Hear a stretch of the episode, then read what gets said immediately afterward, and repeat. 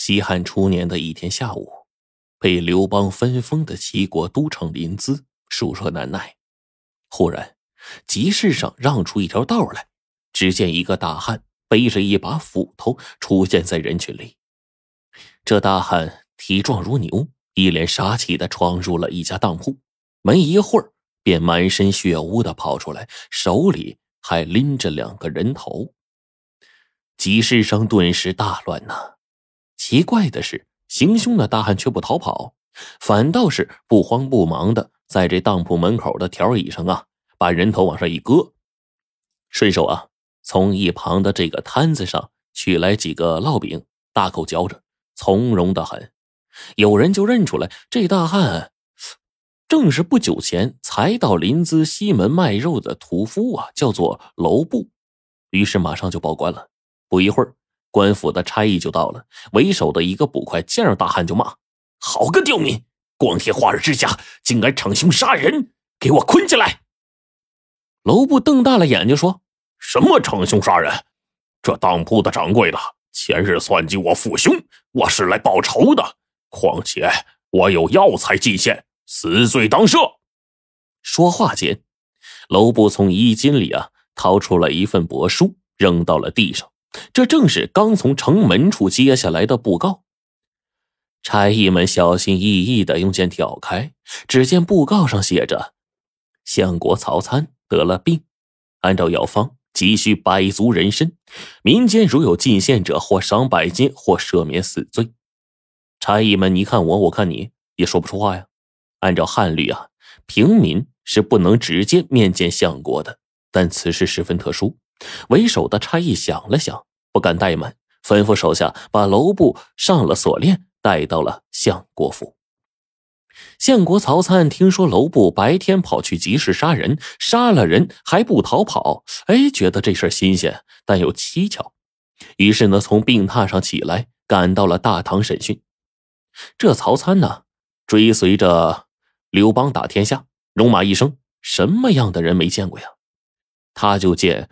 楼部这眉宇之间透着一股正气，顿时眼前一亮。于是啊，撇开杀人的事先不谈，问楼部是不是知道他得了什么病。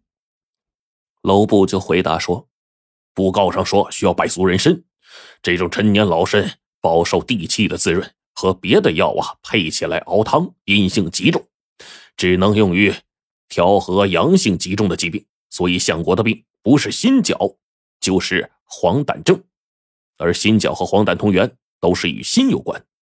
相国才到齐国不久，以国事为己任，郁结于心，时间一长，这才得了病。医师为曹参诊断的正是黄疸症。曹参见楼部答应的头头是道，心下大喜啊，但随即叹了一口气说：“唉，我这里人参是有的，但最大的一根支茎和须茎。”加起来仅有九十条，俗称九重龟参。虽然也是世间稀品，但是不如百足人参，不能数药啊。楼布一听笑了，说：“正好我家有祖传秘籍，可以用一只鼎和一个鼓，让人参生足。我愿为相国演神技。”曹参听了，勃然大怒：“大胆楼布！”一派胡言！你犯了死罪，还敢戏弄官府？来人，将罪民拉到刑室，等候发落。侍卫闻声赶来，立刻就拿下了楼部。可是奇怪的是啊，楼部并没有被拉到刑室，而是被辗转带到了一个地下密室。侍卫为楼部松开身上的锁链，紧接着搬来一个鱼纹铜耳鼎和一个红漆木架树骨。准备妥当，几个侍卫啊护着曹参就进来了。然后曹参一见楼部就说：“方才冒犯了，此事不宜声张，所以啊，把你带到这里，请大侠为我演神迹。”说完，贴身心腹啊取出了那颗九重龟身，小心翼翼的放到楼部的眼前。楼部就作了个揖，指挥两个侍卫啊生火烧水，自己呢探路上身。在树骨上取出了一对鼓槌，名鼓起舞。楼部舞动着躯干和手足的同时，敲击鼓面，时而转体，时而跨步，时而俯身，时而飞跃。火光映在他身上，显得神奇而诡秘。在场的人无不眼花缭乱，啧啧称奇呀。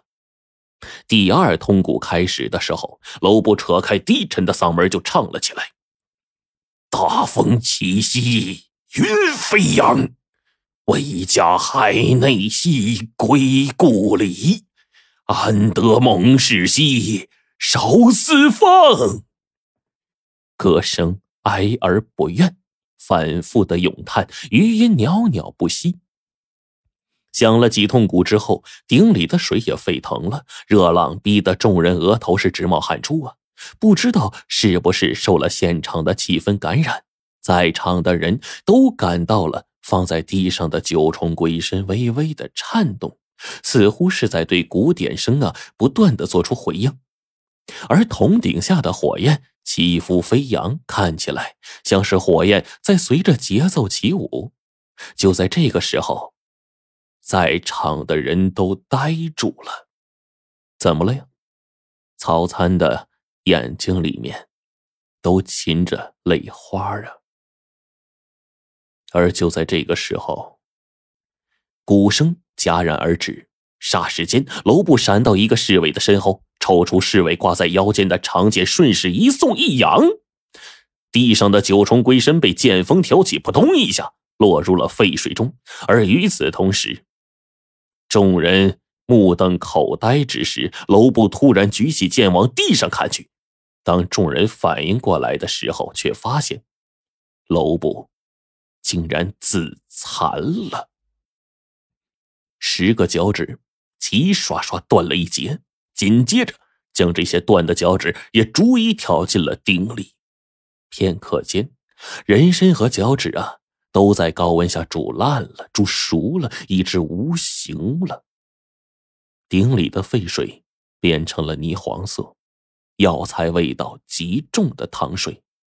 这种以十个断指来凑百足人参的做法，曹参。听精通医道的老医师讲过，却是第一次在现场见，禁不住啊，目瞪口呆，大惊失色呀。此刻，楼部呢却是大汗淋漓，又失血过多，终于体力不支，倒在了地上。而一旁静静观看的曹参是激动万分，兴奋的自语着：“我终于……”等到一副好药啊！